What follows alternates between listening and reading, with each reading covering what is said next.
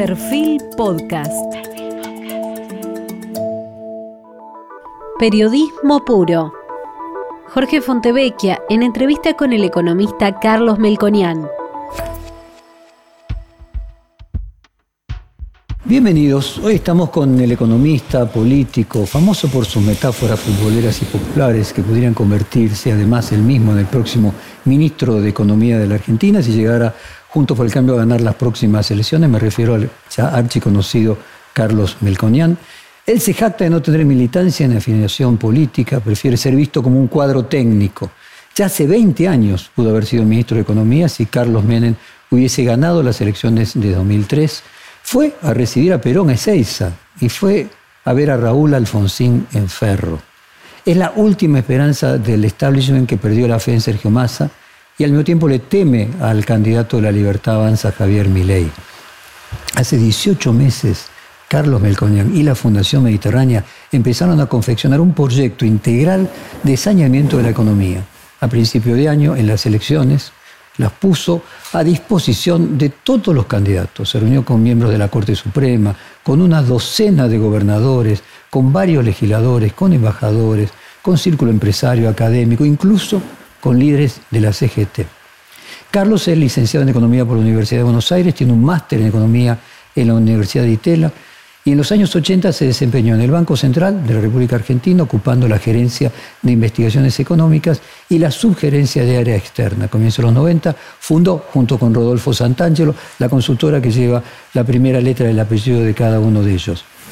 Fue también consultor del Banco Mundial, de gobiernos de países latinoamericanos, es autor de numerosos trabajos sobre macroeconomía argentina y sector externo, y varios de ellos con el auspicio del Programa de las Naciones Unidas para el Desarrollo. En el año 2005 entró al PRO. En el año 2007 fue candidato a senador nacional por el PRO. Luego del triunfo de Cambiemos en el año 2015 fue designado presidente del Banco Nación. Dimitió en ese cargo en enero de 2017 por diferencias con el jefe de gabinete, Marcos Peña. En agosto de 2023 se hizo público que sería ministro de Economía de Patricia Bullrich si gana las elecciones. Carlos, muchas gracias por estar acá. Estuviste en Santiago del Estero, volviste de Estados Unidos a Santiago del Estero, acompañando a Patricia Bullrich en el debate presidencial. ¿Cuál es tu propio balance de ese debate? Bueno, gracias por invitarme. El balance es neutro.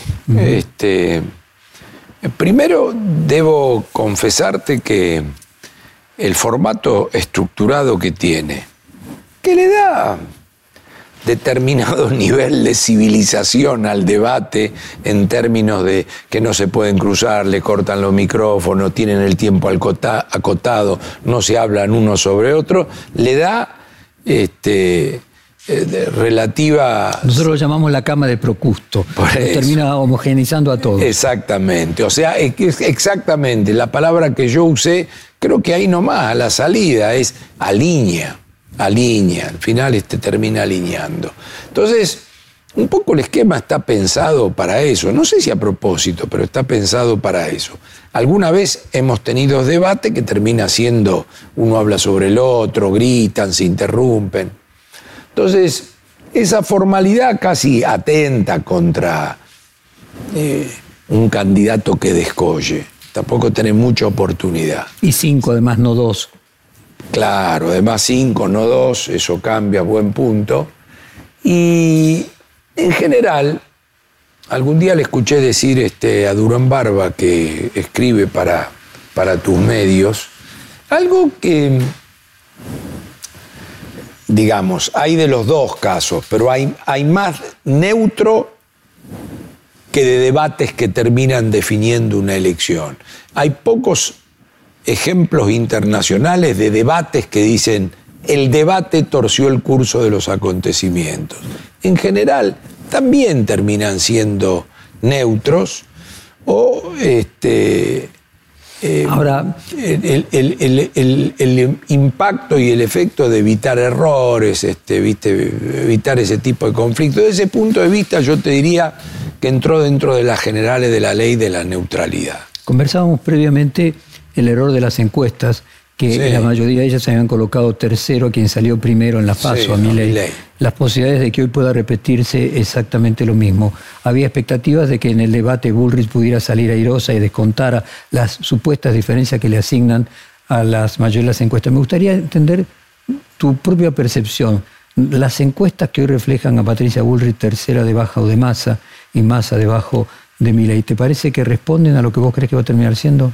No, de a ver, primero comparto, y lo estábamos hablando en la previa, el hecho de que erraron, digamos. Y lo más importante es que todos admiten que erraron y, y aún un elemento más, con algunos que no voy a hacer el nombre, muy amigos, altamente profesionales y con mucha metodología histórica en términos de la encuestología, ellos mismos me manifestaron que en el mundo y en lo local hace rato le vienen buscando la vuelta a afinar el resultado de las encuestas.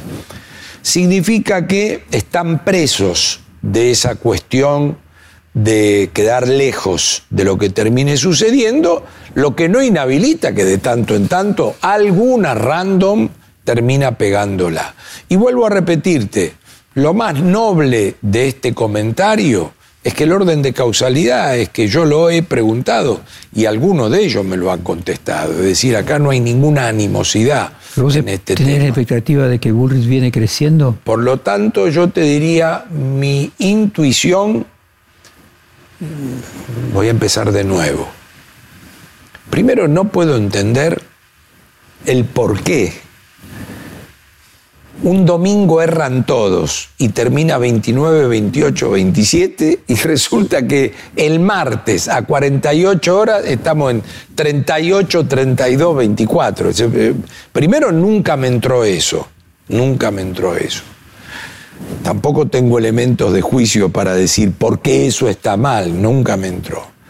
Eh, no obstante eso, debo admitirte, eso mal o bien yo creo que viene muy bien este, Patricia en términos de lo que uno va recogiendo de rebote, arrogándonos una vez más hablar en nombre de la gente. Yo hay veces que me pongo a pensar, ¿cuánta gente puedo ver yo? ¿Cuánta gente puede ver vos? O sea, que cuando uno se arroga el término yo creo que la gente o yo veo que la gente, es intuición.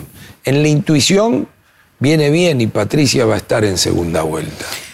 Eh, el candidato que hizo más anuncios concretos en términos económicos fue Schiaretti. Él habló de desdoblamiento del mercado cambiario a partir del día 10 de diciembre, presidencia del Banco Central a un economista de la oposición. ¿Coincidís con lo primero y discrepás con lo segundo? Sí, con lo segundo discrepo claramente. este, además, no nos engañemos, yo creo en la independencia operacional del Banco Central, pero como siempre en la Argentina, este, estas cuestiones de que cuando te van mal querés pasar de blanco a negro y hoy nos rasgamos las vestiduras por el tema de que ni el presidente de la Nación ni el ministro de Economía puedan siquiera sentarse a desayunar con el presidente del Banco Central. Mira, acá simplifiquemos las cosas. Acá hay una cuestión de permanencia en el tiempo, con las designaciones que corresponden y terminar la idea de incomisión. Volví a reflotar esto porque el otro día vi a Hillary y a Bill Clinton con Rubinstein por tele en un reportaje. Lo alaban a Clinton en términos de su economía, le recuerdan Is the Economy Stupid? Y él vuelve a reiterar que dice, le tienen que dar las gracias también a Alan Greenspan y ponen la foto de Greenspan, que era un republicano. Es decir, si por cuestiones de calendario vos tenés que convivir con un presidente del Banco Central que lo designó otra administración, yo contra eso no tengo problema.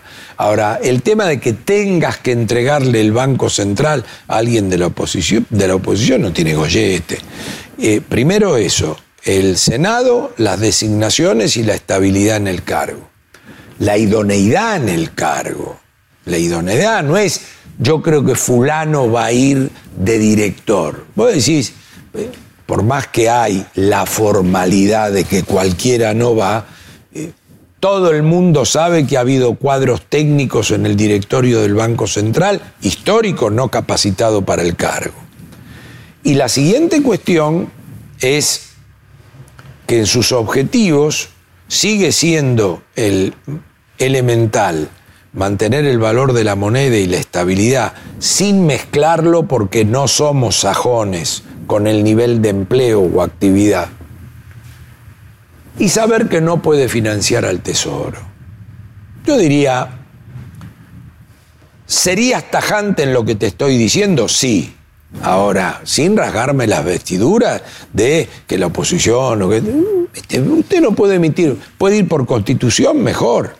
Igual Argentina está tan bajo que también tuvimos una ley de intangibilidad de los depósitos acá, y la convertibilidad funcionó con cuasimonedas. Entonces, al final va a ser el paso del tiempo esto, es ese tipo de cosas que el paso del tiempo lo cura. Pero creo en la independencia operacional, creo en la estabilidad, creo en que la colita puede convivir, digo la colita del periodo de un presidente eh, que ratificó el Senado, puede convivir con otro, y en la elementalidad de que tiene que mirar a la superintendencia del sistema financiero y tiene que ser este, muy preciso en el tema de que no va a financiar a la tesorería. Y respecto a lo primero, de desdoblamiento del mercado cambiario como paso previo a una eventual unificación del mercado cambiario, pero que el día 10 de diciembre ah, se desdobla el mercado cambiario. Bueno, sí, nosotros no lo hemos presentado tan abiertamente como el gobernador Schiaretti. Eh, también debiéramos decir que hemos visto que los dolarizadores están reculando en algo que precisamente no es esto, pero nosotros desde un primer momento decidimos que el, mercado cambiario se iba a apoyar en lo que la sociedad argentina ya decidió, que es la bimonetariedad. Nosotros no le inventamos la bimonetariedad, ni nos abrazamos locamente. Nosotros dijimos, ¿qué hace hace muchos años la sociedad argentina. Bueno, ahorra en dólares y transacciona en pesos. Y no le vemos viso que eso lo cambie por un largo tiempo, aunque nos vaya bien. Simultáneamente no estamos decididos ni definidos, porque no lo queremos, no es que no lo sabemos, no lo queremos, en matar formalmente al peso.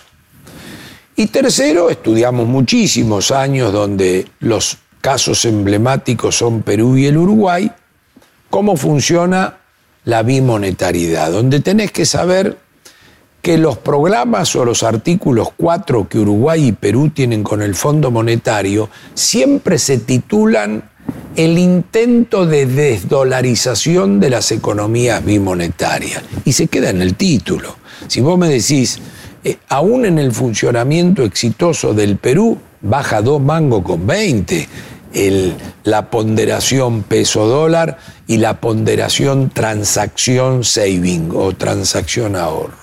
Entonces dijimos, bueno, miren, nosotros vamos a ir por esto, porque esto es mantenerle el statu quo a la sociedad argentina de un formato en el que se siente cómodo, que es la moneda dura para ahorrar y el peso para transaccionar. Detrás de eso... Hoy de hecho es así. Entonces, ¿cuál sería la diferencia de lo que ustedes harían? Muy importante. Primero, para completarte ese circuito, le daríamos formalidad. Es decir, ahí viene la modificación del Código Civil, que es que, bueno, que vos tus contratos acá los podrías hacer directamente en dólares y eh, si alguien incumple, no tenés que esperar que un juez falle a qué tipo de cambio, porque digamos, y terminar con la hipocresía de que compras una casa y escriturás en peso y en el cuartito de al lado están contando los dólares, aún blancos. O la de los autos que te facturan en peso, pero vos vas con los billetes, termina todo eso. Entonces, eso le da la formalidad. Dos, porque después me falta tres. Dale. Dos, dado que el peso continúa, vos tenés que encontrar un régimen cambiario. Vos detrás de la, del dual currency tenés que tener un régimen cambiario y una política cambiaria. El régimen cambiario ideal, que lo hemos llamado Harvard, es el tipo de cambio libre y flotante. Y el comienzo puede ser el mercado segmentado, que es la salita roja. Entonces nosotros dijimos, ¿para qué vamos a ir de nuevo a un experimento, como ocurrió en el 2015-19, de empezar en Harvard y terminar en salita roja? ¿Por qué no empezamos en salita roja y terminamos en Harvard?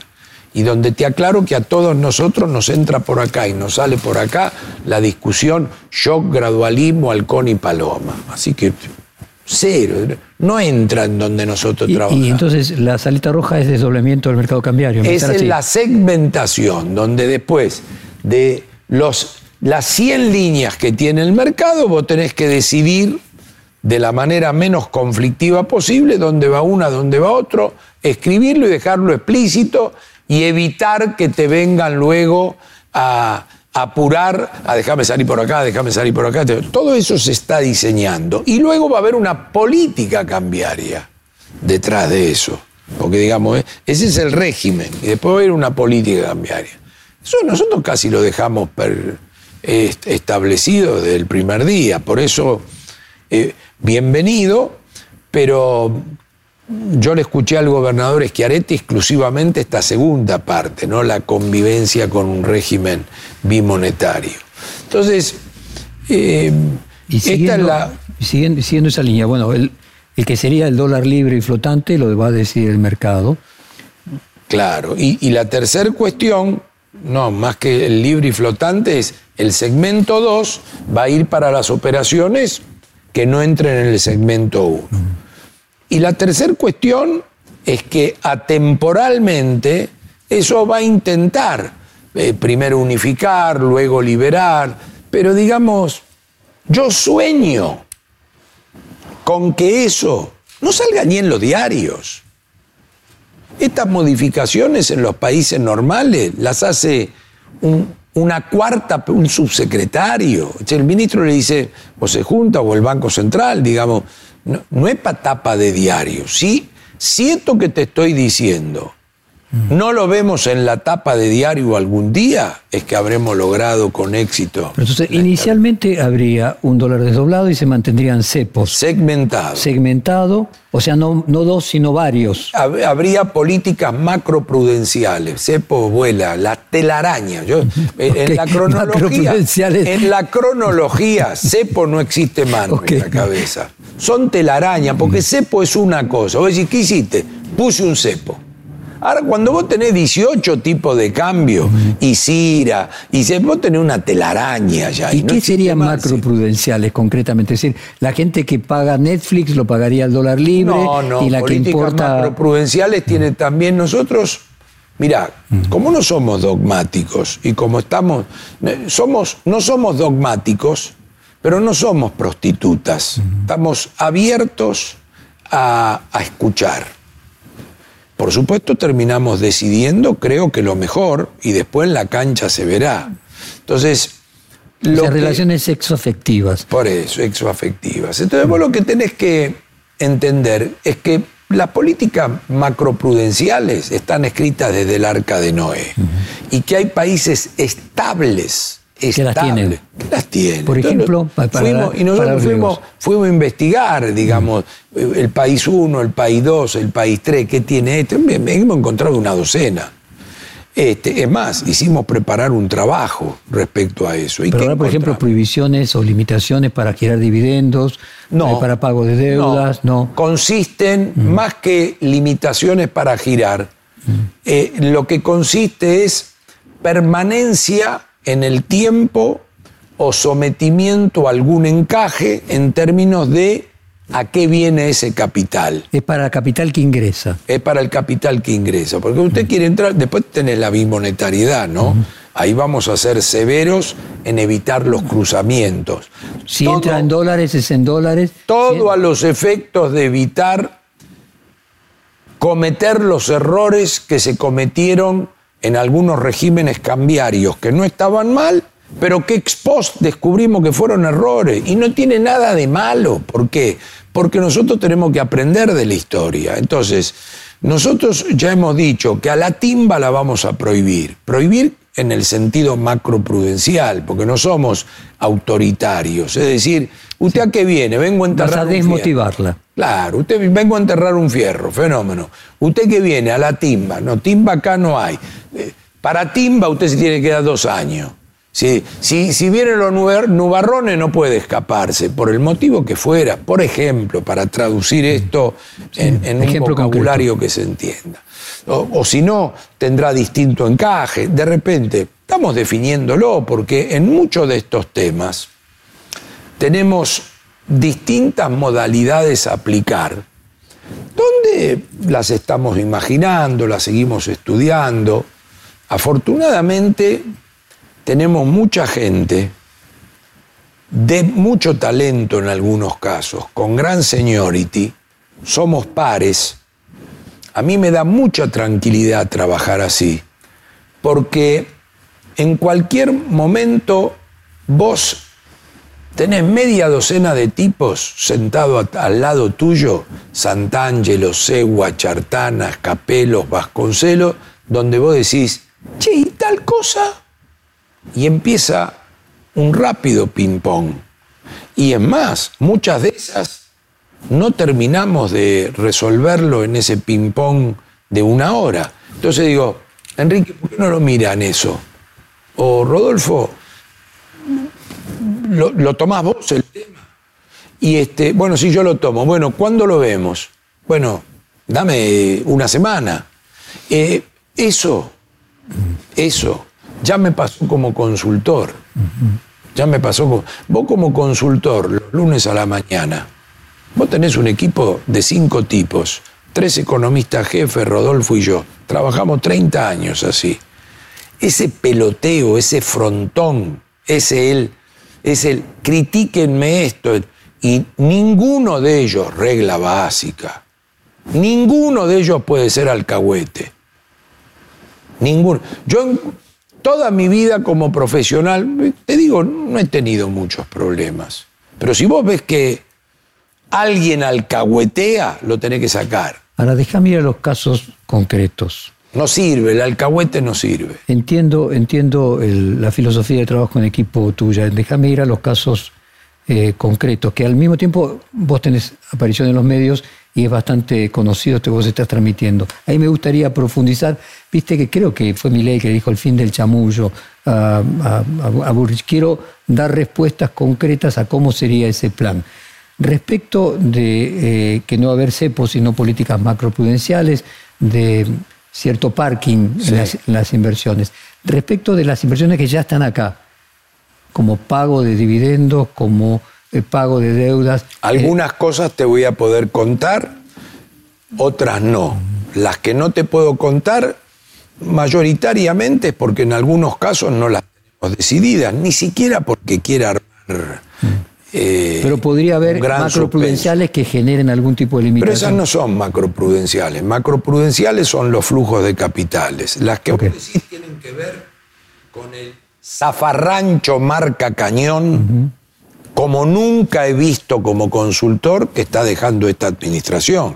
Eso no, eso no, no es que aplicamos políticas macroprudenciales, dado que usaste la palabra dividendos y dado y, dijiste stock y dado que me imagino que detrás de eso viene deuda comercial, las políticas macroprudenciales a las que hice referencia no tienen nada, que ver con estas decisiones que sí nos las has escuchado sí las voy a reiterar, sí el que avisa no traiciona y nosotros no vamos a permitir que los costos de la sequía, donde no has querido parar la importación, no has querido usar reservas porque no tenés, no has querido devaluar, no has querido recesión, se la tires al próximo gobierno. Y te voy a decir una cosa, de tanta justicia lo que estoy diciendo, que aunque no seamos nosotros, no se lo tires al que venga. Entonces, cuando nos tenemos que referir a ese pedazo. No son políticas macroprudenciales. Políticas macroprudenciales son otra cosa. Y te aclaro, no quiero entrar en conflicto porque el que reacciona patológicamente es mi ley, no yo. Yo soy vehemente y a veces hablo fuerte, pero él es el que reacciona. Acá hay cero chamullo, porque acá, hace un año y medio, nosotros jugamos para el 10 de diciembre salir a la cancha. Es decir, gane, pierda, empate, estamos mentalizados del minuto cero y estamos listos. El que se encontró con que entró en una aventura eh, de rumbo a lo desconocido y terminó primero en la paso y el tiempo le quema y el entorno se le escapó y tiene 30 días para armar algo, es él, no nosotros.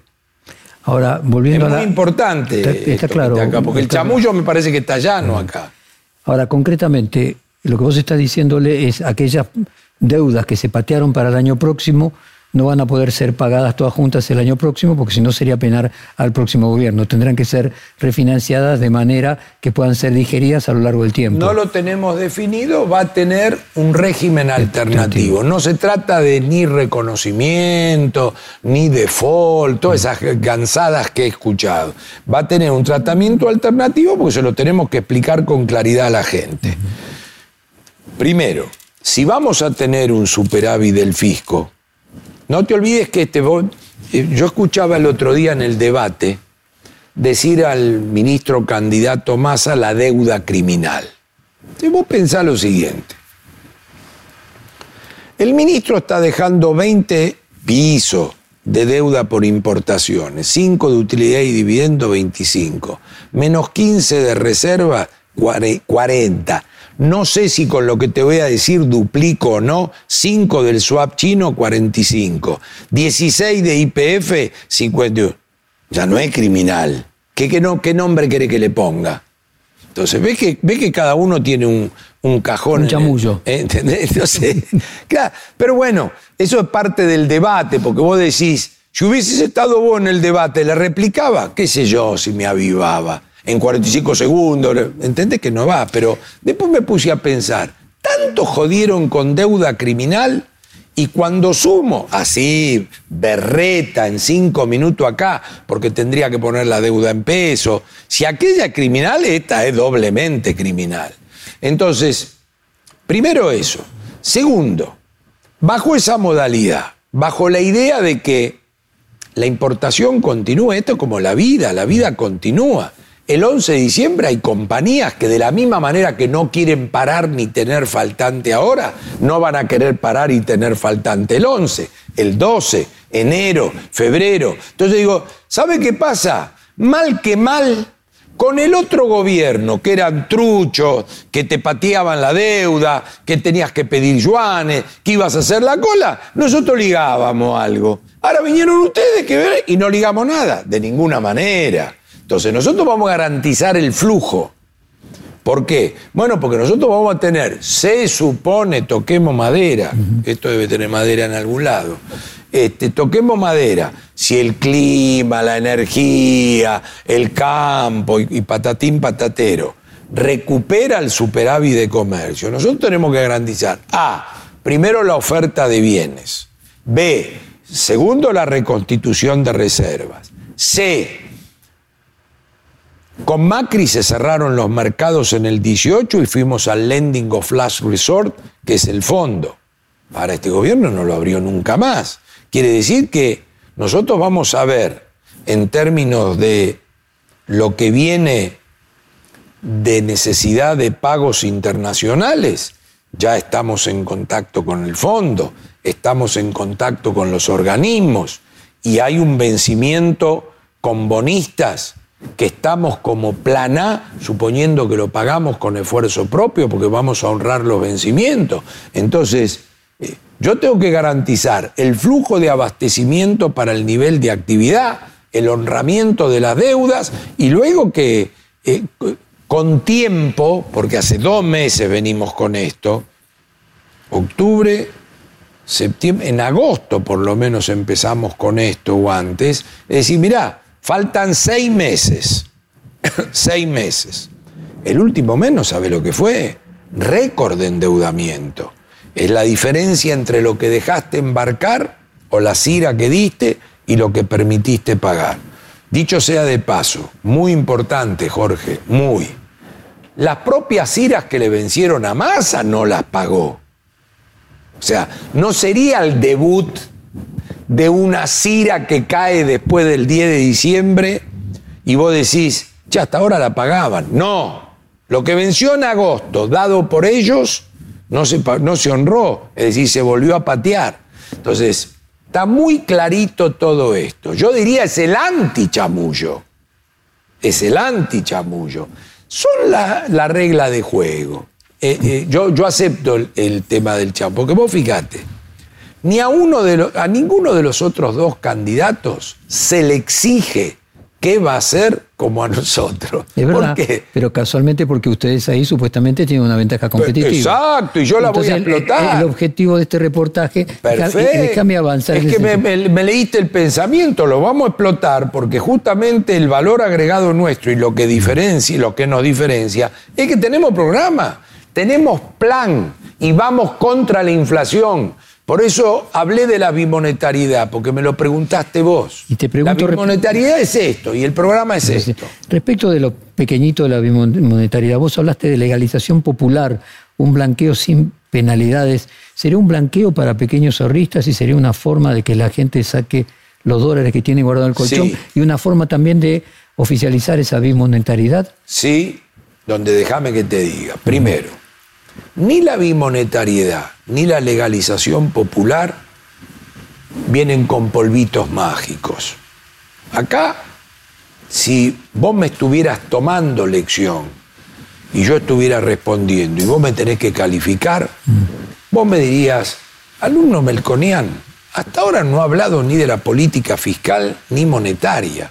Sigue poniendo el carro delante del caballo, usted hablando del régimen cambiario, hay ningún régimen cambiario donde usted no empiece diciéndome cuál es su régimen fiscal y monetario. Ahí vamos, pero... Entonces, ya lo sé. Pero dice, lamentablemente lo tengo que reprobar, me diría el profesor Fontevecchia. Entonces yo diría, puta, me olvidé hablar de... Se, se me pasó, se me pasó. Entonces, de nuevo, en un orden cronológico de popularidad, arrancamos por la bimonetariedad. Porque era la respuesta claramente al tema de la legalización de Milán. Ahora, ahora, este, sí viene la legalización popular. Vos decís, ¿y qué? De la noche a la mañana, porque le diste la legalización popular, los tipos van a sacarla del colchón y no. No, siempre fruto de un proceso integral. ¿Para qué es esa legalización popular? Ahora la explicamos, pero el tipo que va a tomar esa decisión dice, che, estos tipos me convencieron. Che, acá hay un rumbo. Ya acá hay un sí, como fue el blanqueo de Macri que después lo terminó odiando. No, por eso, pero eso es otra cosa, no es popular. Eso fue para los grandes, fue para lo de afuera y fue pagando un tax. Esto no. Esto, lo, lo, único que nosotros tenemos que terminar. Pero aún así te dicen de que quedaron todos enganchados y no lo volverían a hacer, independientemente de que... Bueno, vino uno o dos con este gobierno también, que después le, le redobló pero que entiendo que lo que vos decís es que para que incluso, aunque sea sin un costo, la gente exteriorice dólares que no tiene declarados, si es que entiendo bien, tiene que confiar en un gobierno. Por eso se llama legalización popular, primero porque no es el anti-blanqueo. El anti. ¿Cómo, puedo yo hablar de eh, tráeme 25, 30 mil dólares, que no voy a mirar y me digan, che, y simultáneamente dice que no es blanqueo, este está loco. Es decir, es, mira, vamos a hacer una cosa. Vamos a hacer una cosa. Esto es bien monetario y podés ir a comprarte el auto. Y anda con esas 20 lucas, ponela en marcha. Este, y, y, por once and for all, este, una vez y por persona. Después estamos diseñando todo el mecanismo. Si vos no tenés y alguien puede usar este, tu cupo. Y, y de repente que habría un cupo para cada ciudadano. Ponele, una, una de las opciones que tenemos, un, tu documento, lo que fuere. Entonces. Eh, que podría, a ver si bien, convertir en blanco dólares que no tiene declarados. Sin pasarlo a pesos, claro. Y sin pasarlo a pesos. Sí, porque además, jóvenes que tienen unos dólares y no lo tienen declarado, pero de nuevo, con límite, donde esto tiene que tener cuidado con origen de los fondos y todo eso. Creemos que en esas magnitudes. Sí, que, no, haya una persona con 45 como el de la tarjeta, que vaya con. Entonces, es una manera de decir: miren, acá nuestro target es derrumbar la inflación con todas las ventajas que eso tiene y simultáneamente, como diría mi viejo si viviera, hace que entre gente al negocio. ¿Por qué? Porque yo entiendo que tenemos que tener el balance de la, entre la luz, la bolsita, eh, la vidriera, el vidrierista, el café, pero en algún momento hace que entre gente al negocio. Entonces, hace que entre gente al negocio es poner en marcha todo esto, que por supuesto, eso la gente lo va a hacer cuando confíe. Y el régimen eh, eh, cambiario va a funcionar. Ahora, déjame, déjame una, una, pregunta más de orden personal, ¿no? Sí. yo creo que a veces vos, en lugar de eh, ser licenciado en economía, tendría que ser licenciado en comunicación y en lugar de haber hecho en San Andrés un posgrado en economía, tendrías que haber hecho en Ditela, perdón, tendrías que haber hecho uno en la escuela de Frankfurt sobre semiótica. o sea, el blanqueo no es blanqueo, sino... Eh, legalización Legalización popular. Sin costo fiscal. Sin costo fiscal. El cepo no es cepo, son macros prudenciales. Eh, el, cambio desdoblado es salita roja y el cambio libre. Segmentación. segmentación, ahí está. No es cambio. y el cepo no es cepo, es telaraña. Muy bien. Entonces, ¿hay algo en el, el tema de cómo bautizás? No, Economía es eso, es convencer a los otros con palabras y no con números. No, y te voy a decir algo, ¿por qué las palabras alternativas? Porque en serio son diferentes. Segmentado no es desdoblado, telaraña generalizada no es cepo, y legalización popular por montos y por no pagar impuestos no es este blanqueo. Entonces, y macroprudenciales no es cepo. Claro, macroprudenciales no es cepo. Pues entonces déjame este, seguir con, tu idea. Eh, brecha no es más brecha. Vamos a imaginar eh, las proyecciones de inflación que ustedes tienen. Perdóname, chamullo sería no hacerlo. O chamullo sería transformarlo en algo práctico eso. ¿Sabes qué es un chamullo? La dolarización. La dolarización es un chamullo. Pero esto no es un chamullo, porque esto tiene practicidad. Esto se puede hacer. Esto, de nuevo, un tema muy importante. Y vos lo sabés porque sos el líder y estás al frente de un medio muy relevante. Si yo vengo con un disparate, o Santangelo viene con un disparate, o Artana viene con un disparate, o Segua viene con un disparate una mañana, tienen que haber cinco que avalan el disparate, seis para decir, che, se volvieron todos locos. Yo te digo una cosa, confío enormemente en eso, porque eso, eso hace una de las cosas más importantes que tiene la política económica, que es no irte a la banquina. No irte a la banquina. No, yo no le resto importancia a a los neologismos, a la forma de explicar. Me parece que es convencer que hay una parte de didactismo quien conduce la economía. La frase que repetimos siempre Fernando Enrique Cardoso cuando decía que lo que era el comunicador y no simplemente. a mí me lo dijo directamente, por eso eso a mí me quedó recontragrabado. Y me dijo: Mire, yo tenía a Percio Arida, a Pedro Malán, a Armiño Fraga. Me dijo: eh, Todo muy bueno. Y, dice: Busque gente mejor que usted. Eh, y déjame entrar ahora en el tema fiscal.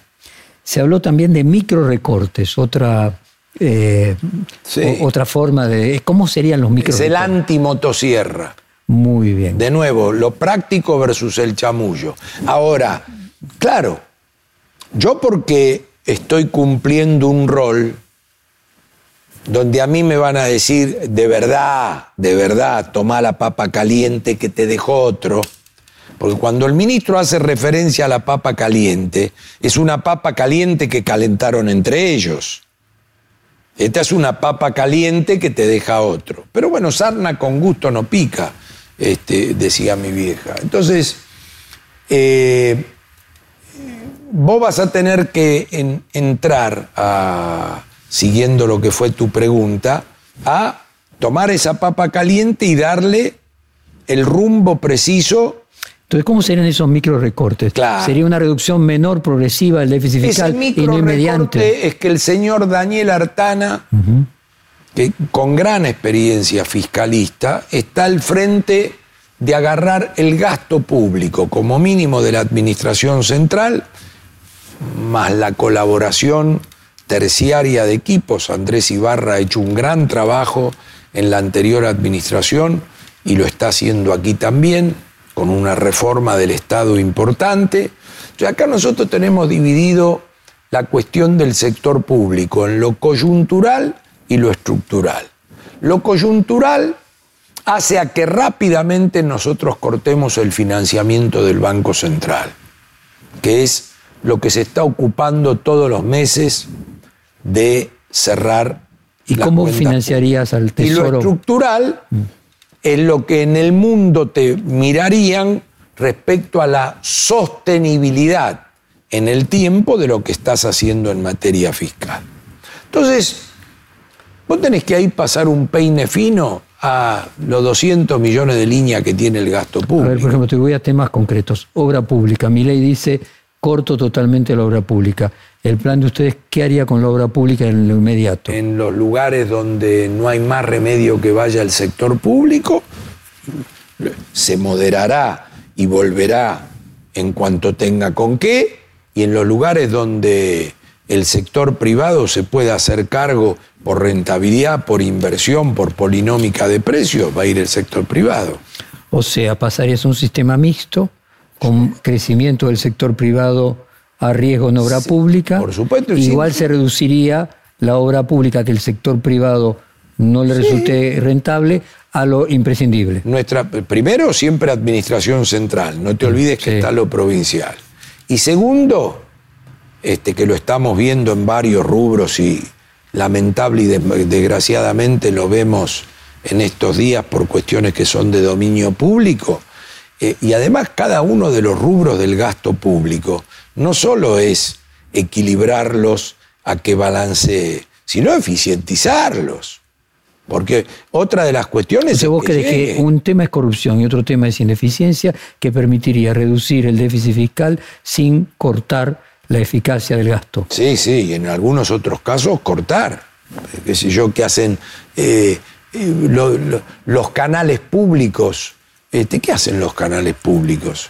Este, Aerolíneas Argentina, que ya dijimos que no la vamos a cerrar, que vamos a poner un equipo de management para que investigue hasta dónde se puede llegar. ¿Por qué? Porque yo voy dos veces por semana al interior.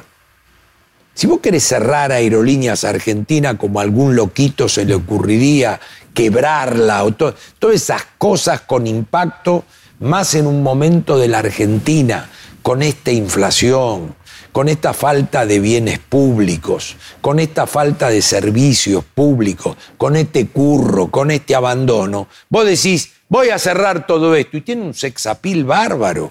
Después te tenés que hacer cargo. Entonces, de nuevo, ni halcone ni paloma. Es decir, ¿usted viaja, señor? No. ¿Usted, eh, el viaje de qué lo hace? ¿De placer o de laburo? ¿Fue algún día a Aeroparque? ¿Lo vio cómo está de lunes a domingo? ¿Vio la gente que viaja? ¿A usted le parece que todo turismo o eso es laburo? ¿Usted sabe que la Argentina se conecta por avión? Sí. ¿Usted lo quiere cerrar? Sí. Menos 20 da el PBI se produce una parálisis. si vos cerraras aerolíneas, producirías una caída de 20% del producto 100%, y te digo 20 al voleo, puede ser 15, 25, no lo sé, Jorge. Es una cantidad significativa. Pero por supuesto, hombre, si dos aviones que no salen, putea a todo el mundo. Y yo miro los 150 pasajeros y no van con gorrito, mochila y valija, eh, ni despachan, van, vienen todo el día gente con la que yo hablo van y vienen por el día. Digo, ¿y qué hace? Y porque acá, porque el otro, porque aquello. O no tienen ni idea de lo que dicen. lo mismo vale, pero estamos en un desastre, básicamente. E, es el ferrocarril. Si Argentina tuviera buenos ferrocarriles, une transporte, une. Entonces, todo ese tipo de cosas, nosotros lo tenemos que ver con cabeza de estadista no de se puso de moda por un cambio de época y son todo chorro, al margen de que sean todo chorro. Tenés que hacer las cosas bien. Entonces, en el caso de las empresas públicas, Empresas una- públicas. Hemos visto renglón por renglón. He visto toda la información que se publica. La mitad de lo que se presenta como déficit de empresas públicas son los subsidios a la luz, al gas y todo lo demás. Como hay una compañía, cáscara, que le dijeron, vos sos el, el que va a dar subsidio. Y entonces aparece como que la mitad del pomo que tienen las empresas públicas es esa empresa. Y yo digo, che, el día que elimines los subsidios, ¿eso cuánto da? Y cero. Entonces, ¿qué hicimos? ¿Ya eliminamos la mitad del problema de empresas públicas? Y sí. Después tenés cosas más Para- delicadas. Para que, lo entienda, para que lo entienda eh, la población, vos eliminás los subsidios, te desapareció la, mitad de lo que se define hoy como déficit de empresas públicas, porque la mitad de NARSA concretamente son subsidios. Entonces aparece como subsidio en el gasto público y vos decís, ¿quién es la empresa que Sí, subsidia? pero a los fines no ahorras nada. No, No, finalmente cambiás la contabilidad de la pérdida la registras en una empresa o en la otra. No, no, salvo que vos elimines, aumentes las tarifas. Claro, Muy te bien. estoy diciendo eso. El día que vos arregles las tarifas, eliminaste la mitad del déficit llamado de empresas Es, públicas. es en el caso de Narsa. Y en el caso, por ejemplo, de aerolíneas, En el caso de aerolíneas, curiosamente, es de las que menos pidió y encima endeudó. O sea, lo que se presenta como un déficit financiado por la tesorería no es tal. Hubo financiamiento vía propio de la empresa. Claro. o sea, vos no ves problemas en aerolíneas. No, más que no veo, sí veo, veo que es una empresa que ha dado... No, me refiero, no ves problemas financieros. No, digo, ha dado relativamente buen servicio. En el cabotaje no hay ninguna duda que no la podés cerrar. Sí va a estar sometido a una competencia. Por ejemplo, por ejemplo, ¿qué estuvo mal en aerolíneas? ¿Qué está mal en aerolíneas? Que no tiene que ver con la compañía. Tiene que ver que todos los operadores del gobierno terminaron echando a otras compañías, las terminaron maltratando. Hay veces llegás y no le das manga. Es decir, quisieron copar eh, la cuestión aérea. Eso está muy mal. Entonces, va a estar sometido como yo estaba sometido la en- competencia. en la zapatería y como estoy sometido como economista. Porque yo hace 35 años, dice, hola, sí, quisiera que dé una charla, ¿cuánto cobra? 10. Fulano me cobra 9. ¿Qué quiere? ¿9 fulano o 10 yo? ¿O 11 mengueche? Mire, ¿Cuál es el tema? Yo lo llevo en la sangre eso. Es decir, ah, entonces aerolínea, sí, pero no monopolio. De ninguna manera. ¿Por qué? Porque no creo en el monopolio. Eh, finalmente, vos crees que Aerolínea puede ser competitiva con otras compañías sin tener déficit. Debe serlo. Muy bien. Déjame Tiene que seguir pasar con, esa prueba. con la idea del el plan estructural. ¿Te referiste también de una- después ahí te queda aguas, correo, es decir, no es que eso. YPF. Y, y después hay. No, IPF es otra cosa, porque IPF va a ser un jugador del mercado energético. Sí. Bueno, pero se podría mejorar, digamos. Por supuesto. Lo que pasa es que, claro, si el primer día te dicen a vos, che, IPF, dice, no, IPF, ¿quién es el presidente? Fulano. ¿Quién es el CEO? Mengano. Pero vos dale bola al de Relaciones Públicas, porque al de Relaciones Públicas lo puso fulanito, no importa quién. Y es de la cámpora y es el que verdaderamente manda. Digo que es ingeniero petrolero, no. ¿Que es este, ingeniero de la finanza? No. Eh, ¿Qué es? No. ¿Qué es? Y es, es un cuadro político fenómeno. Entonces, pero entonces no digan de nuevo Banco Central, IPF. Sí tenemos que corregirnos culturalmente. Espero dentro de 10 años no hacer este reportaje con vos y decir, che, qué iluso. Yo creí que podíamos cambiar la filosofía, la cultura, porque se trata también de decir, che, el Banco Central, ¿qué culpa tiene? No, el, tema son los que se lo afanan, los que se lo fuman. Aerolínea, ¿qué culpa tiene? El tema son los que se lo fuman. IPF, ¿qué culpa tiene? El tema son los que se lo fuman. Ahora vos me decís, estatizar, no. Y, y esto es muy importante, porque preguntado así, si no, se pierde noción de lo que tenemos. En, nosotros somos privatistas. Nosotros creemos en el sector privado. Para nosotros el que hace crecer, el inventor, el que la pone, el que se juega es el sector privado. Pero vos me estás, distinto, vos dirías, imagínate que vos me preguntabas, che, ¿estás para poner una línea aérea del Estado? Ni en pedo. Ahora vos lo que me estás diciendo es, esto está, ¿qué hacemos? Entonces yo te voy a decir, se cayó el muro, pues hace 40 años. Está el consenso de Washington hace 40 años. Está Ronald Reagan hace 40 años. Está Margaret Thatcher hace 40 años. Está el Papa Polaco hace 40 años. Entonces digo, che, ¿qué hay? Vos me decís, el género, la inclusión, lo verde. ¿Vos te crees que te, sos un marciano, que, no, que vas a permanecer ajeno a todo eso? Hoy escuché lo o de. Sea, la... vos lo que está diciendo es que mi ley es retrógrado, que retrasa 40 Pero años. Por supuesto, hombre. Y eso que yo he sido el campeón, porque vos sabés cuál es el tema. Mucha gente, como se siente, no me hagas hacer nombres, pero son muy evidentes. Hay gente que se siente reivindicado con, con el candidato. Entonces, por él mismo o por ellos mismos, se ven, esto es lo que yo necesitaba, porque este es lo que yo decía, nada que ver. Y además la época, la moda, el mundo, tiene una influencia enorme. Yo me puse a averiguar el tema de la moneda, ¿cómo es esa cosa del debate? No, ni me sale. La moneda digital. La moneda digital, que me hizo acordar que va a venir un cohete que va a ir a la estratosfera y de ahí va a ir a Japón en dos horas. Vos sabés que imaginé eso cuando escuché lo de la moneda. Vos sabés los problemas que están estudiando en Salvador derivados del uso de la criptomoneda, que no tiene nada que ver con la moneda digital, que se mezcla por cuestiones vinculadas a lavado, a falta de control. Dos millones de quilombos. Entonces, cuando vos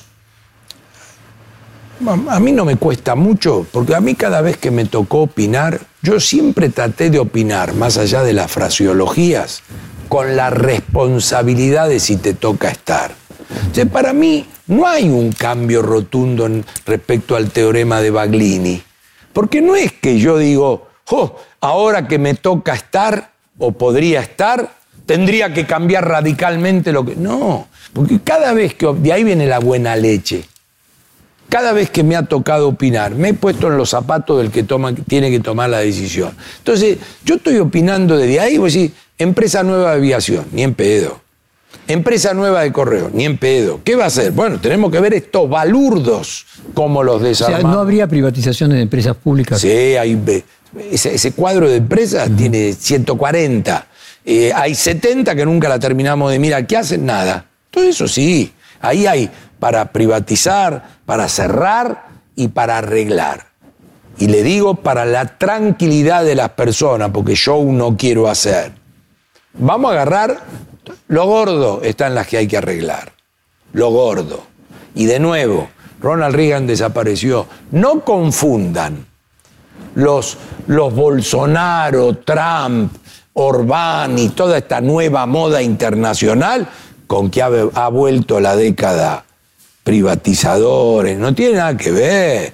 No confundan temperamento y carácter de estas personas, patologías de estas personas no, con que volvemos a la década. O, de, o derecha política con derecha económica. Todas por estas supuesto. personas son más estatistas.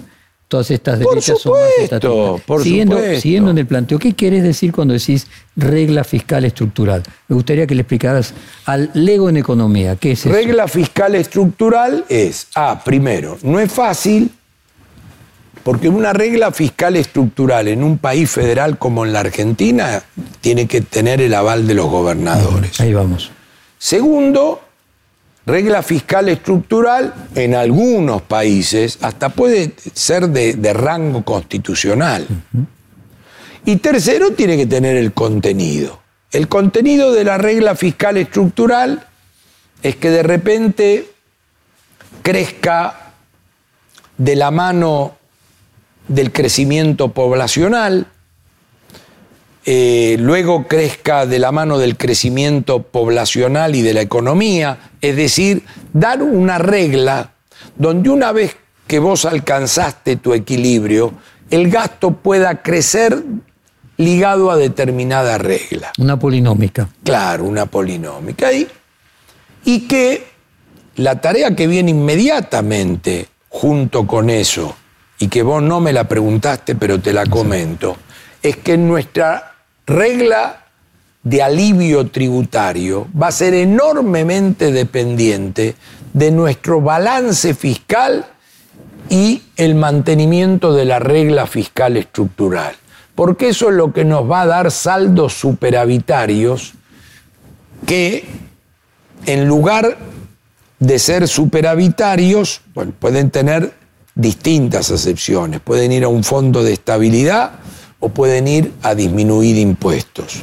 Nosotros tenemos más ganas de asociar el fondo de estabilidad a eventos inesperados, positivos. Ejemplo, te voló la soja, o te apareció vaca muerta, o te apareció. Y todo eso que habías presupuestado exante a un número, ahora te, sale, te, te, viene otro y lo pones ahí. Decís, este lo voy a tener porque si me viene una sequía, en vez de poner impuesto a las importaciones, o CIRA, o todo eso, voy al fondo de estabilización. La otra es usarlo contra la reducción de impuestos. Por ejemplo, acabamos de firmar una carta con Patricia Bullrich en la que nos comprometemos y se lo hemos mandado a todo el sector del campo al cual le eliminamos gran parte, gran parte no, todas las, las retenciones de carácter regional. Le damos el mismo tipo de cambio para exportación que para importación. Eliminamos las restricciones a la exportación.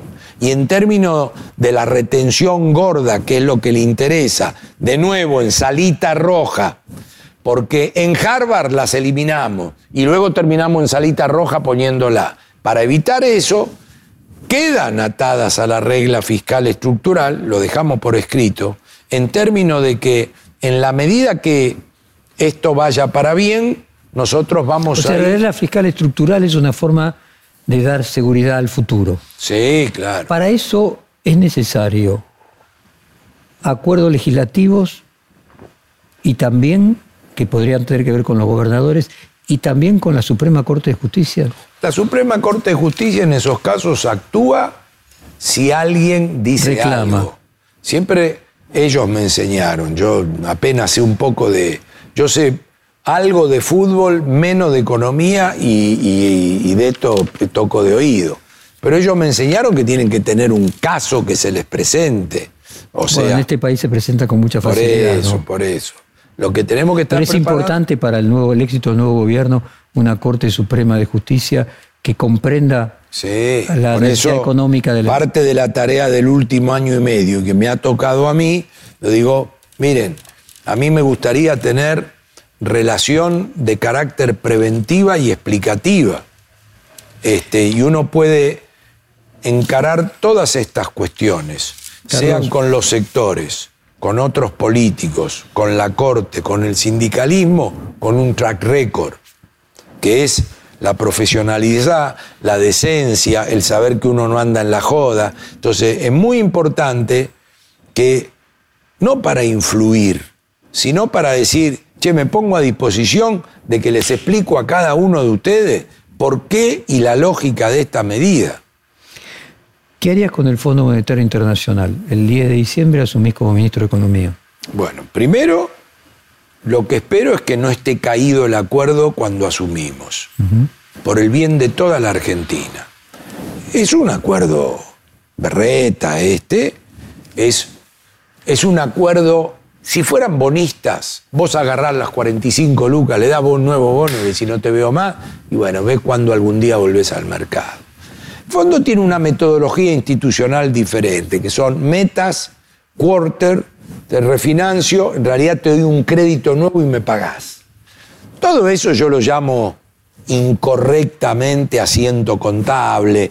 El, viernes me desembolsan, el lunes te pago. Argentina es un país que esos dos días no duermen los funcionarios del fondo. Porque si, che, le desembolsamos el viernes, garparán esto el lunes, ¿no? Pero no importa, eso es. De manera tal de que los 45 que te vencían 21, 22, 23, 24, pasan a vencer a 10 años con 4 de gracia. Entonces, eso significa que el 30 de junio del 24 termina esa reestructuración. Entonces es como que lo primero que quisiera hablar con ellos es decirle, che, esta, esta reestructuración se remolá, porque si te cae un pedazo sin cerrar, después entras en el proceso de lending into arrears, o sea, tiene que venir un tercer país a hacer un puente, se complica. Es decir, ¿por qué no cerramos esta etapa y terminó? Segundo tema, fondos. Y empezar un nuevo acuerdo. ¿Eh? Y empezar Sí. un nuevo acuerdo. Miren, vamos, vamos a hacer todo lo. A ver qué tienen en la biblioteca ustedes. Pero les quiero aclarar algo. Nosotros tenemos un programa. Pero esto no lo voy a decir a lo masa. Lo voy a decir en serio. Nosotros tenemos un programa. No es nosotros vamos a imponer. No, vamos a entrar en eso. No. El actual ministro candidato pasó de niño mimado en la Casa Blanca, de tipo que se entiende, en, Estados Unidos lo quieren ver a él, a todo este discurso interno que está haciendo de que Macri nos trajo al fondo, toda esa cosa, que ese doble discurso triple. Bueno, el tema es que la relación está muerta, te diría yo. Entonces yo digo, fondo sí, nosotros de verdad tenemos un programa. Y la verdad que tenemos un programa que es el que creemos que cierra para Argentina. Y la verdad que no necesitamos que ustedes nos digan balance fiscal, porque les quiero decir algo, no inventó nada el fondo. El fondo es el SAME. El al fondo lo vas a ver cuando decís, "Mire, ¿qué le pasó a este? Y venía en bicicleta y, se estrelló. Y ahora, y bueno, ahí viene Crescente con, con el... ¿Y qué dice Crescente? Dice, a ver, dame, ¿dónde, ¿dónde te lastimaste? Y te dice, no, esto es jodido, no es jodido. Es- eso es el fondo. No inventó nada. Dice, ¿qué tenés Crescente adentro de la ambulancia? Y el tubo de gas, la camilla, no inventó nada. Entonces vos le tenés que decir, mirá, primero, nosotros estamos en un quilombo grande, pero no venimos acá a, a mangarte. Tenemos este problema de los seis meses. Tenemos nuestro programa, te lo ponemos acá arriba de la mesa, si lo querés ver está. Este, ya lo aprobó la sociedad argentina, la política argentina, la, nueva presidente de la Argentina, el Congreso. Eh, la verdad que lo primero que quiero hacer con vos, Fondo, es terminemos estos seis meses. Y después lo que quiero hacer con vos, hasta que vengan los nuevos vencimientos, y quiero discutir con vos los intereses. No a lo guapito, a lo este, eh, com- como lo toreaba Guzmán, que va al CELA, ¿cómo se llama? El CELAC. ¿A dónde iban? Al CELAC, sí. Al CELAC. Sé cómo es, que se juntan tres dictadores en el mundo y, y todo, y va ahí y dice, no, queremos la reducción de los intereses. Ya está establecido cómo el fondo se presta a esas cosas. Todo eso es show para la tribuna. El fondo dice, si acá hay un grupo de países que pide esto, lo tenemos que llevar al borde a estudiarlo. Ahora, de contar a la sociedad. Perdóname. Dicho eso, es che, vos en la biblioteca tenés ¿Cómo algo vas a pagar los 45 mil millones? ¿En qué eso, falta ¿Vas a renovar todo el tiempo? Por supuesto, falta un montón. O sea, el planteo es. Cuando venga el pago de los 45 millones, ya Argentina tiene que ser otro país. Sí. Porque te digo, empieza a haber cuatro de gracia, debe empezar, no, mira qué lástima no lo tengo en la cabeza, pero lo gordo debe empezar 26, 27. Y acá nosotros nos jugamos la suerte de O esto. sea, el fondo no es un problema. ¿Eh? En el plan de estabilización del fondo no es un problema. No, en este plan de estabilización el fondo no es de ninguna manera un problema. Estuviste la semana pasada en Nueva York, tuviste reunión con inversores cuatro horas. ¿Cómo te fue? ¿Qué sentiste? ¿Qué escuchaste? Bien, pri- primero fui, si bien fue un viaje relámpago, tuvimos cuatro cinco, casi media docena de reuniones adicionales. En el medio de esas estaba la típica célebre reunión argentina. en Connecticut. En Connecticut, en Greenwich, este, con la empanada y el vino, famoso. Eh, y donde la característica básica es que son argentinos que trabajan allá. Y bueno, y como siempre se produce con los argentinos que están en el exterior. Vos vas y van todos, tal rato. Esa noche jugaba Boca Palmeira y, este, y había hasta temor de que algunos hiciera la rata, pero fueron todos. Y por supuesto, eh, con los límites que tenemos en el ping-pong eh, y con una macro introducción, nosotros dijimos lo que tenemos en la cabeza y les explicamos esto con mayor o menor detalle, hasta donde podemos. La cosa chiquitita del plan la tenemos cuatro personas y ahora la futura presidenta, pero después no sale de ahí. Entonces, eh, hasta donde pudimos, le dijimos esto. Y te voy a decir el, algo. El, chamullo tiene dos aspectos. Sí. Por un lado, el aspecto de decir con palabras convincentes que entre mejor, no gastadas, y convencer a la sociedad y a los actores económicos en que pasen a creer y a ser optimistas. Y por el otro lado, tampoco develar todas las cartas, porque sería contraproducente. Es que la, develar todas las cartas, es decir, las circulares del Banco Central no la tenemos escrita. Mm. Este, los... Pero hay una parte en la cual es necesario cierto grado de sorpresa para que produzcan efecto determinadas medidas o que sean en conjunto adelantar las medidas. No, no, vamos a tratar de que sea lo menos sorpresivo, disruptivo. No es sorpresivo, disruptivo es otra cosa. Disruptivo es cuántos años hace que no se estudia la qué es la palabra productividad en la Argentina. Pero vos comprenderás que si el dólar ese el 10 de diciembre va a estar a 1000, a 800, a 1200, a 550. No es irrelevante, no es indiferente. y para un montón de gente la única, la única información importante con la que podrían hacer una Puede ser, pero lo primero que tengo que comunicarle es que si creen que la única información importante es esa, vamos a fracasar una vez más. O sea, disruptivo es que tenemos 20 capítulos, que hay 80 personas, que hay muchos pensadores que no quieren ser funcionarios, pero están trabajando detrás de cuáles son las mejores soluciones.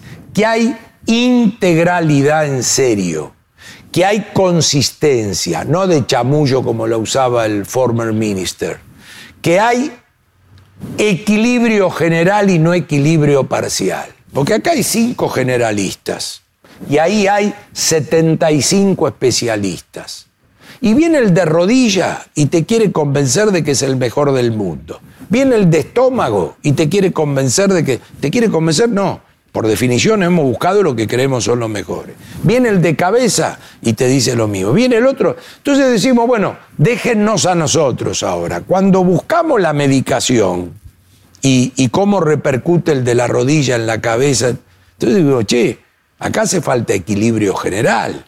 ¿Y quién se dedica en los clínicos?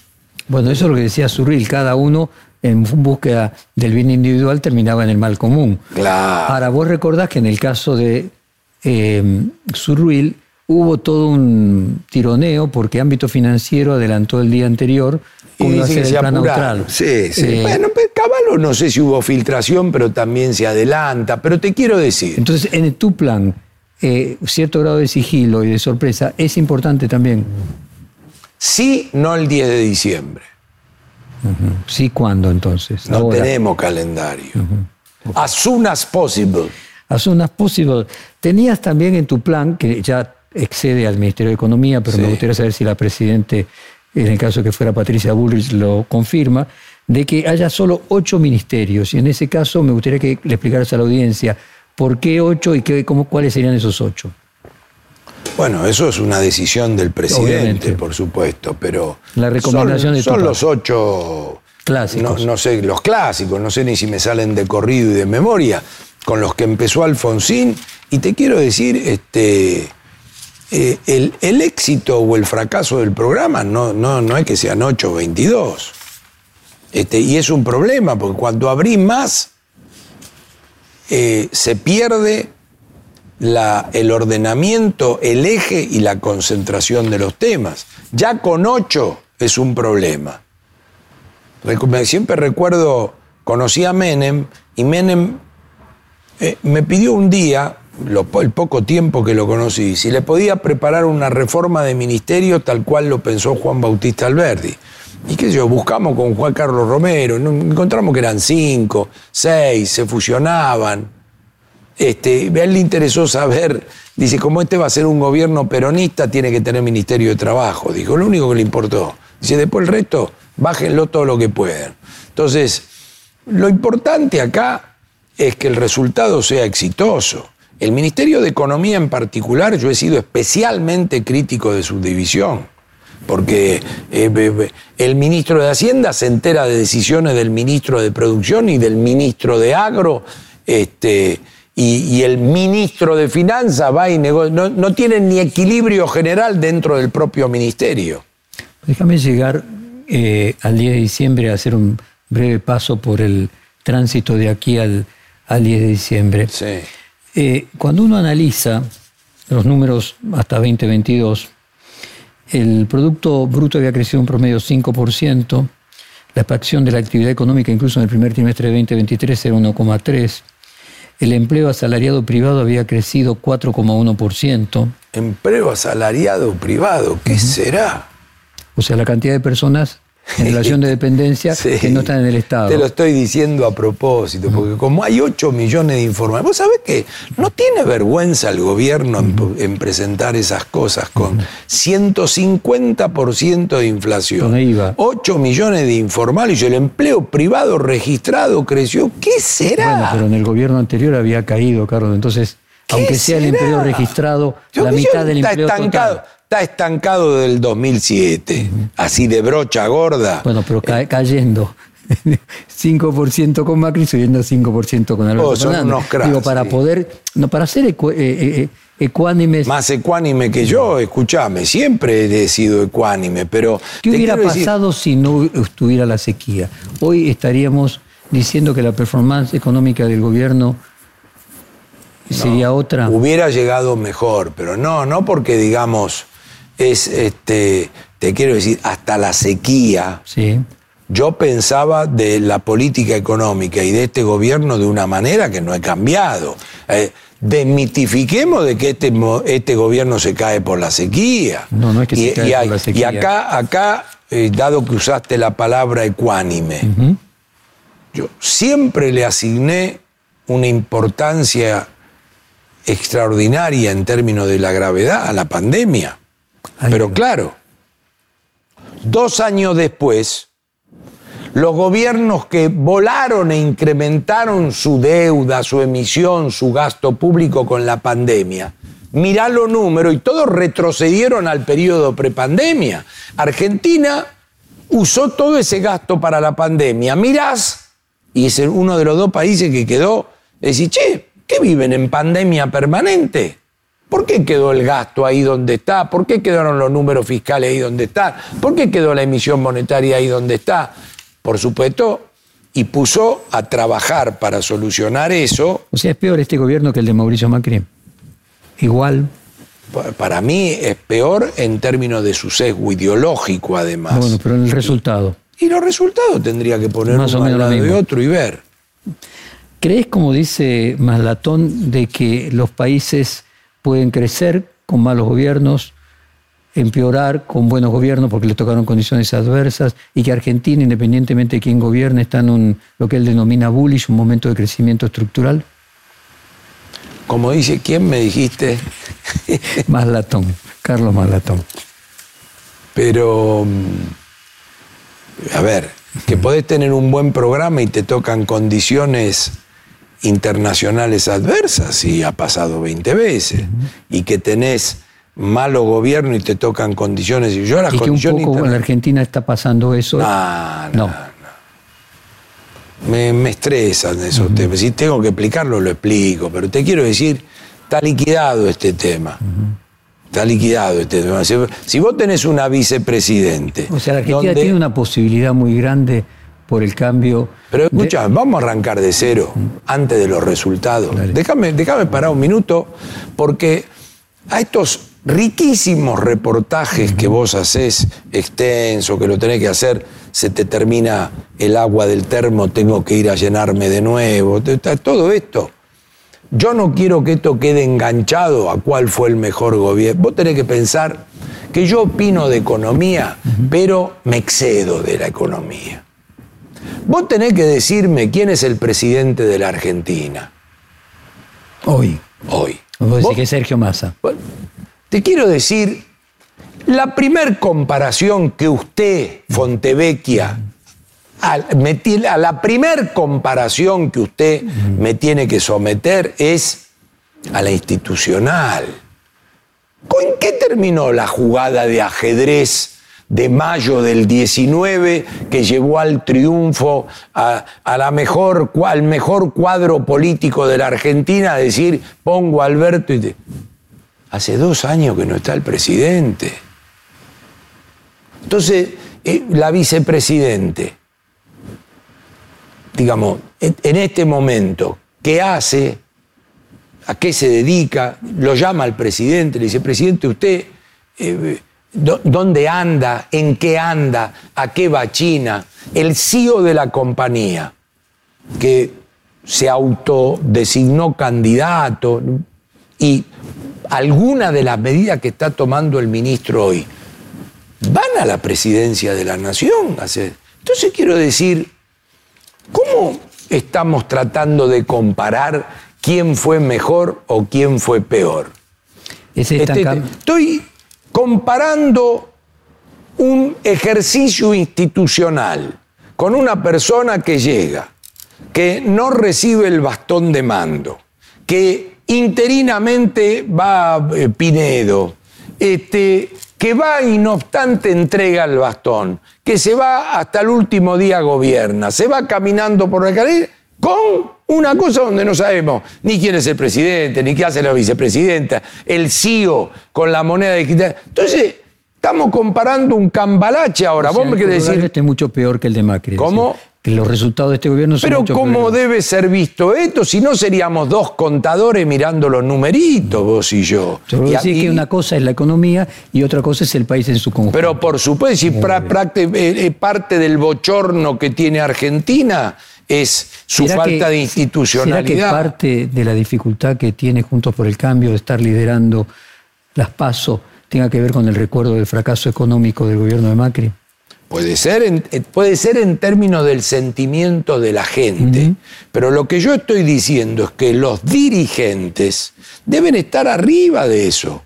Cuando yo voy a Uruguay y hablo con el presidente de la calle Pou, o hablo con su papá, o hablo con Julio María Sanguinetti, o alguna vez hasta tuve oportunidad una vez de cenar con, Mujica. O sea, ellos son un conjunto de políticos rioplatenses que por supuesto saben que yo soy economista y que intercambiamos opinión. Y donde mi sesgo es económico. Y ellos entienden bien economía hasta donde debe entender un presidente. Y claro, los tipos ponen enseguida arriba de la mesa la judicialización de la política, la institucionalidad de los cambios, la idea de cómo puede pasar esto. Y lo más lindo, que el formato desde donde lo piensan Mujica, eh, es el mismo. Es el mismo. Entonces yo digo, más allá de que yo tengo mi corazoncito en términos del economista, donde dos por uno, dos, dos por dos, cuatro, justamente lo que he tratado de hacer en mi vida y he llegado a un periodo donde creo que lo he logrado, es encontrar el equilibrio en saber que a todos estos monstruos del Uruguay hay que darle bola. Dicen, ustedes no pueden judicializar la política como la judicializan. Y lo dice la izquierda y la derecha ahí. Y yo te diría, acá no se puede judicializar la política económica como se judicializa.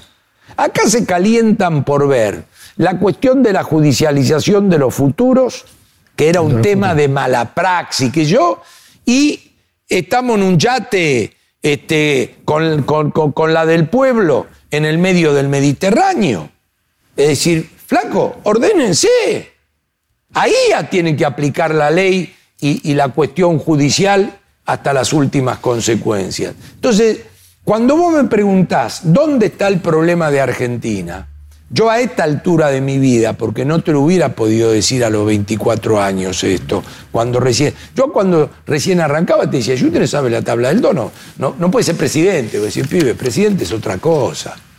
Como cuando hoy la miden a Patricia por si entiende economía, no entiende, que cuando habló de economía, ¿y cuánto sabía de economía Carlos Menem? ¿Y, qué hacía? Gobernaba jugando al golf, de taquito. Entonces, te, con todos los errores que cometió. Entonces, te quiero decir, eh, esto es un conjunto de cosas, donde nosotros estamos haciendo un aporte desde donde sabemos, pero donde yo he tratado de conectarlo con el sindicalismo, con lo político, con la corte, con esto, con aquello. Entonces, si querés comparar trabajo creado, le pido a un pibe un cuadro y la, la próxima reunión lo tenemos, la próxima entrevista lo tenemos. Pero acá la cuestión central es cómo se pone de pie la Argentina y cómo una vez más tenemos que ir por los cambios y simultáneamente me va como bilardo la cabeza tan rápido, más que las gambas. ¿Cómo nos ponemos a pensar en la irreversibilidad luego de esos cambios? Y acá yo esto lo he discutido con muchos integrantes de la Corte. Argentina necesita encontrar la institucionalidad de nuevo. Este empiezo por la más simple, el presupuesto de la nación. ¿A vos te parece que un presupuesto se puede mandar como lo mandó Sergio Massa? Que no sé ni lo que dice. ¿Sabes dónde debe estar el presupuesto ahora en el Congreso? Tirado en un cuartito. Y el presupuesto es la mayor institucionalidad de todo lo que hemos hablado. La Carta Orgánica del Banco Central es la mayor institucionalidad de la que hemos hablado.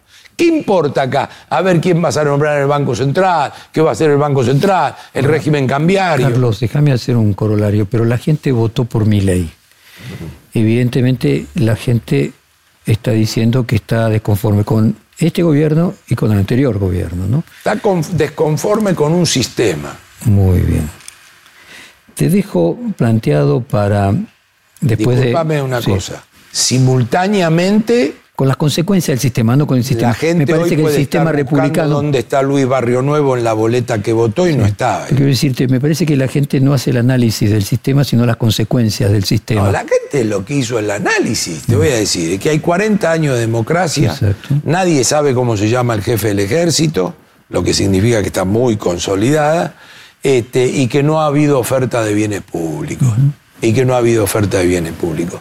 Y, este, y no le preocupa qué sistema, lo que le preocupa son los frutos de no tiene estabilidad, no, tiene estabilidad, tiene 150 de inflación, tiene trabajo informal. Es muy importante esto porque es parte de mi mensaje. No tiene horizonte, no tiene crédito, cambia de país acá al lado y encuentra crédito hipotecario, encuentra que tiene estabilidad encuentra que el salario rinde lo mismo, no tiene que volverse loco. O sea, eso, eso.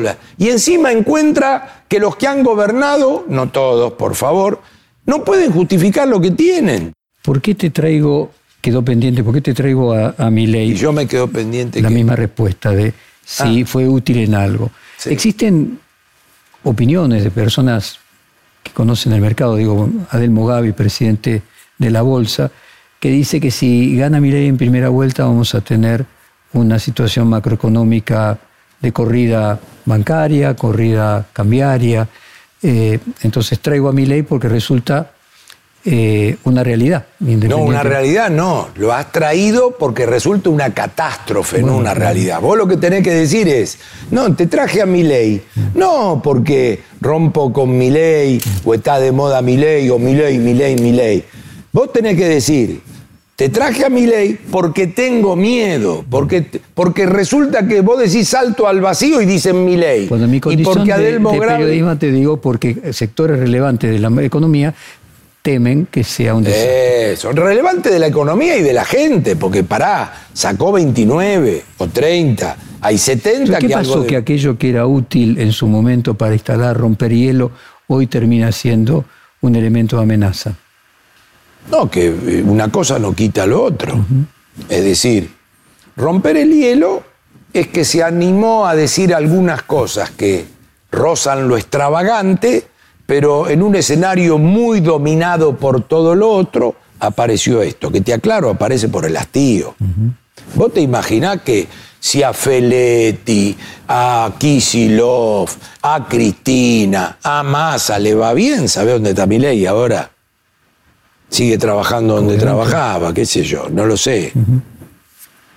Entonces, todo eso es la aparición, la, o mejor dicho, la no aparición de resultados. Y te diría así, también del fracaso de Macri. Claro. ¿eh? El fracaso de todo lo visto hasta acá, digamos. Eh, yo podría decirte también de la última parte de Menem, de, de la Rúa, de Alfonsín, y podría irme para atrás, si querés puedo ir hasta Onganía. Entonces, voy a agregar Macri, pero no importa. Entonces, no, para que no sea solo el kirchnerismo, que me parece que para Pero no, siempre hablamos de 70 años. No es el kirchnerismo, no pero podemos ir de nuevo, hasta atrás podemos ir. Este, no, podemos hablar del, del Rodrigazo. Kirchner y Feletti eh, diciendo no es solo ellos, simplemente No, por eso, pero te quiero decir, como es la antítesis de eso, porque es el, es el rechazo a eso, él después mete a todo, pero no sé bien, porque con Massa le faltó besarse en el, en el debate. Es la antítesis. Dije, mirá qué linda pregunta. Yo le digo, le faltó besarse y vos me decís, es la antítesis. A ver si descubrimos que no es la antítesis. A ver si es parte de la casta. Entonces vuelvo a la Porque yo puedo tener chamullo en el programa económico. A ver si termina teniendo chamullo él en, un meta chamullo. un meta, el tuyo es un chamullo, es un meta chamullo. Como arrima el sindicalismo, como se besa con eh, masa, como dicen que hasta la jugada de te pregunto lo del Papa, sí, aprovechás y le pedí perdón. Digo, a ver si el chamullo está ahí todavía y quedamos nosotros solos como el cambio. Ojo, ¿eh?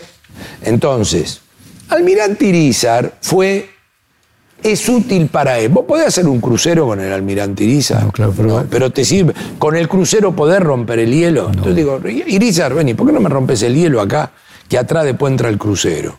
Eso es. Entonces el crucero es calidad de vida, es horizonte, es, es estabilidad, es crédito, pero está lleno de hielo. ¿Por qué no traer al almirante Irizar que rompa? ¿Por qué? Porque no tiene escrúpulos, porque esto, porque el otro, porque se anima. Porque se anima, si esto no es una crítica. Vos hablas con todos los sectores de la actividad económica, entre ellos los empresarios. ¿Qué te transmite? ¿Te transmiten temor? Alta preocupación. Y te voy a decir una cosa volviendo a Nueva York. Alta preocupación. Alta preocupación, porque en el mundo se lo mira Argentina. En Estados Unidos se mira Argentina. Argentina es un país importante, no solo en la región, en el mundo. Tiene un tamaño importante, tiene una cantidad de habitantes que debiera ser mayor, pero importante.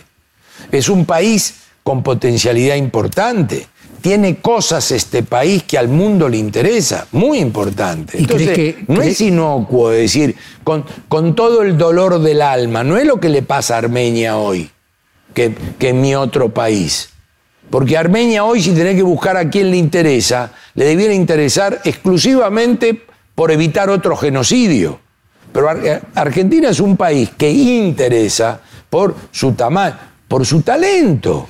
Viejo, Carlos. Vos, vos vas a una compañía de inteligencia artificial en cualquier lugar del mundo y quieren un argentino. Y vas a una playa europea, una playa europea, y están los pibes que acomodan sillas y te dice, vos le decís al tipo, y ¿con quién hablo? Y habla con Chaco. ¿Quién es Chaco? El argentino. ¿Y por qué habla con Chaco? Es el más vivo de todos, te dice. Entonces Chaco le digo, Chaco, vení. Todo esto es real, ¿eh? Chaco, vení. ¿Cuánto hace que estás acá? Seis meses. ¿Y qué, de qué estás? De encargado. ¿Y esto qué hacen? No, estos están acá hace cuatro años. ¿Y por qué no están de encargado? Y porque acá quieren a los argentinos. Si jodés hay ley. El argentino con ley es imbatible. Entonces, por eso interesa a la Argentina. Acabas de mencionar eh, Armenia.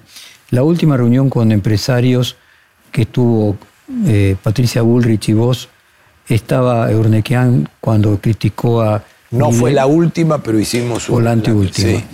Eh, y habló muy bien de vos. La, ¿Cuál es tu relación con eh, con Ernequian y si el hecho de ser los dos armenios generó un afecto especial de él hacia vos. Claramente sí. Primero, en términos de relaciones profesionales, es como cualquier otro que pudieras nombrar. Desde pyme, comerciante, empresario, podés nombrar a todo lo que vos quieras. Este, ya después de 35 años de profesión no he dejado títere con cabeza, afortunadamente. Significa que no me he mandado ninguna cagada en la vida. Este, ahora, es ineludible, ineludible que hay un tema de sangre, hay un tema de personalidad y hay un tema de esa cosa del emprendedor al cual uno lo seduce. Yo, digamos, esta tirita que está acá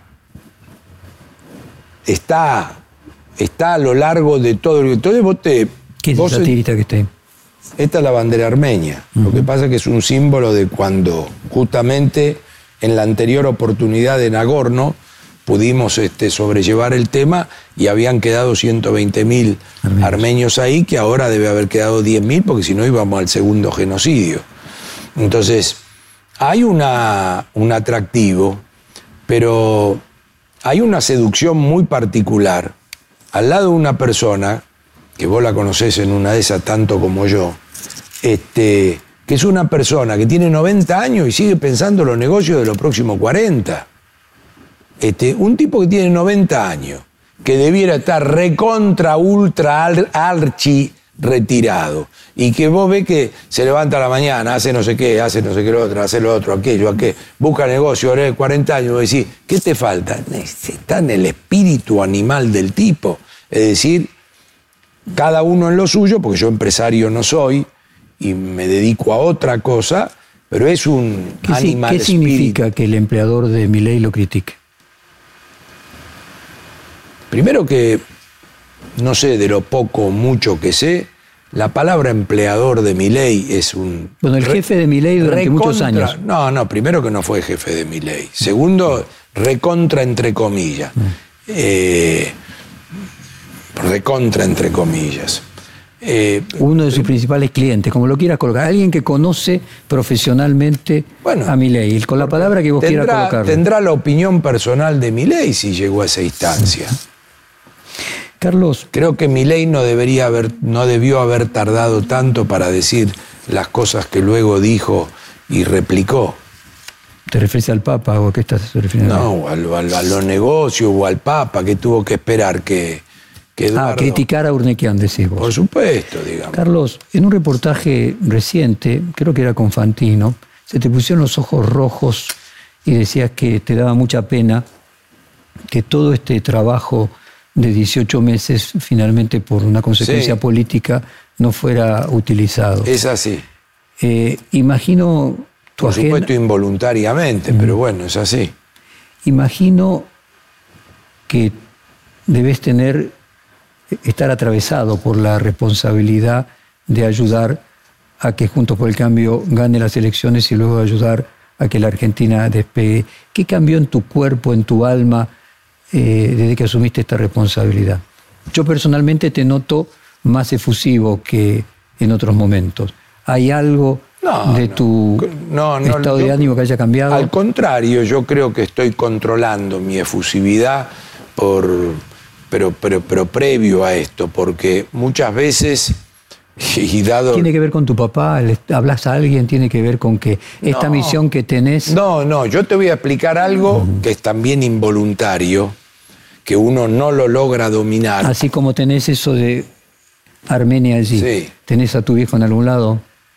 No, tengo a mi viejo desde ya porque este, siempre fuimos una familia muy unida y yo he dicho que las cosas que uno aprende en la familia no se aprenden en la universidad, este, igual que en el potrero. Yo creo que al contrario, algunas de las cuestiones eh, vinculadas a la mayor decisión y a una inteligencia oculta en algún lado, este, y a ese poder de fuego o de liderazgo, viene más de mi vieja que de mi viejo, a la que siempre tengo presente en ese sentido. Como la figura que mencionaba recién. Claro, por ejemplo. Entonces, eh, yo te diría... ¿Por qué haces esto? Eh, porque me molesta que la Argentina esté donde esté. Y me da la impresión que se termina el tiempo de hablar, porque ya no me alcanza que esté bien yo. Es decir, yo a esta altura de mi vida debiera preocuparme por mis hijos y por la salud, cosa de viejo ya. O sea, económicamente no tenés ningún inconveniente, ninguna No, necesidad. digamos, para lo que yo creo, si yo no quiero, no soy un tipo que digo, si tengo 100 quiero tener 200, si quiero tener... Me gusta como a todo el mundo, pero te quiero Estás decir- hecho. ¿Eh? Estás hecho. Estoy hecho en el sentido de que Pero vos sí, me ¿por, decís, ¿y por qué lo haces? porque no quiero que la Argentina esté así, porque quiero devolverlo, porque espiritual y psicológicamente me sentiría bien haciendo un aporte para la Argentina. Te digo, no, me interesa. Mira, yo te voy a decir una cosa, te voy a, te voy a contar una anécdota que te lo va a pintar de cuerpo entero. Uno quiere colaborar desde donde corresponda con la seguridad que corresponde. Cuando vos te jugás que querés ser ministro, tenés que ponerte al lado del candidato, eh, codearte, a ver si subís al helicóptero, este, ver cómo hace, joder al otro. Cuando viene una Patricia Bullrich y te dice, hacete cargo de economía, de todo, y vení al lado mío, como lo hubiera hecho Menem, con ese nivel de autoestima, ni te calentás por salir en la foto. Te sentís con tanta capacidad de hacer algo y hacer te tienen que dar esa tranquilidad, esa seguridad. Solo los grandes pueden hacer eso. Donde yo fui a Santiago del Estero el otro día, si me decís te tenés que sentar en la última fila, me siento. Si me decís tenés que salir, no salís en la foto, no salgo. Si me decís, este, salí de la sala, salgo. Y, la la- otra metodología, la otra metodología es te tenés que estar codeando. Carlos. Esas seguridades son muy relevantes. Compartís la edad con Patricia Bullrich. Sí, creo que sí. Y es ahora o nunca. Y yo creo que sí, que hay una oportunidad. ¿Sabés por qué? Porque to- hemos tocado fondo. A mí yo y digo, y en una- el caso también etario, es ahora o nunca. Nah, eso nunca sabés. Eh, tenés que terminar acá, pero eh, eh, hay un tema que- Terminalo vos, terminalo vos. terminalo No, vos, terminalo vos. las cosas, yo aprendí, lá- lástima que no apretás un botón, ocurre. Si las cosas ocurren con naturalidad, no las sentís. El tema es que la naturalidad no es una cosa de si saber el botón de naturalidad, tac, te sentás y aparece. La cosa con naturalidad, por eso te digo, no, no, no, no me pesa esta responsabilidad. ¿Por qué? Porque viene de, desarrollándose naturalmente. Y mm, respecto a la vehemencia, eh, primero, como vivimos tiempos complicados, yo no quiero que se confunda la vehemencia con agresividad. Entonces, y el segundo tema es que hay una parte importante por venir con la sociedad argentina, que depende del presidente, depende de su ministro, que muestren tranquilidad, que muestren control, que muestren que esto tiene solución. Es decir, ¿cuál es el problema? ¿Sabes por qué? Y lo estoy profundizando. Porque la ansiedad es desbordante. Eh, eh, Y el 10 de diciembre, y el quilombo, y la papa caliente, y qué va a pasar, y el régimen cambiario, y las importaciones. Entonces vos tenés que decir, miren, el tema más importante de todo esto es que esto tiene solución. Segundo, vamos a hacerlo. Tercero, muy importante para la gente, muy importante. Te digo, yo no soy de hacer leña del árbol caído, pero la gente ve lo del yate. Porque yo te voy a explicar qué lleva el armenio adentro. Sieta pilcha, sieta sala, si el yate es parte de tu progreso personal, eso da orgullo. Eso, eso le dice al tipo, miren, no es todo material, pero es parte del progreso. Mi vieja no llegaba a eso. Mi vieja me decía, tenés que llenar la cabeza. Si vos llenás la cabeza, ya no hay nadie que te vaya a mear en la vida. Porque vos tenés ya la cabeza llena. Y la cabeza llena es el tesoro divino. Después viene el tema de si lo tenés que mostrar en un escritorio, en una biblioteca, en un yate. Eso es el progreso. Yo aspiro a que la gente quiera eso. Ahora, cuando el que está ahí arriba eh, ha sido solamente funcionario público y no está en condiciones de mostrar cómo está ahí arriba, irrita a la gente. Entonces es ahora, ¿cómo es la frase? Mira, es ahora y para siempre. Es ahora y para siempre. Carlos Mecoña, muchas gracias. No, gracias a vos, por favor. Perfil Podcast.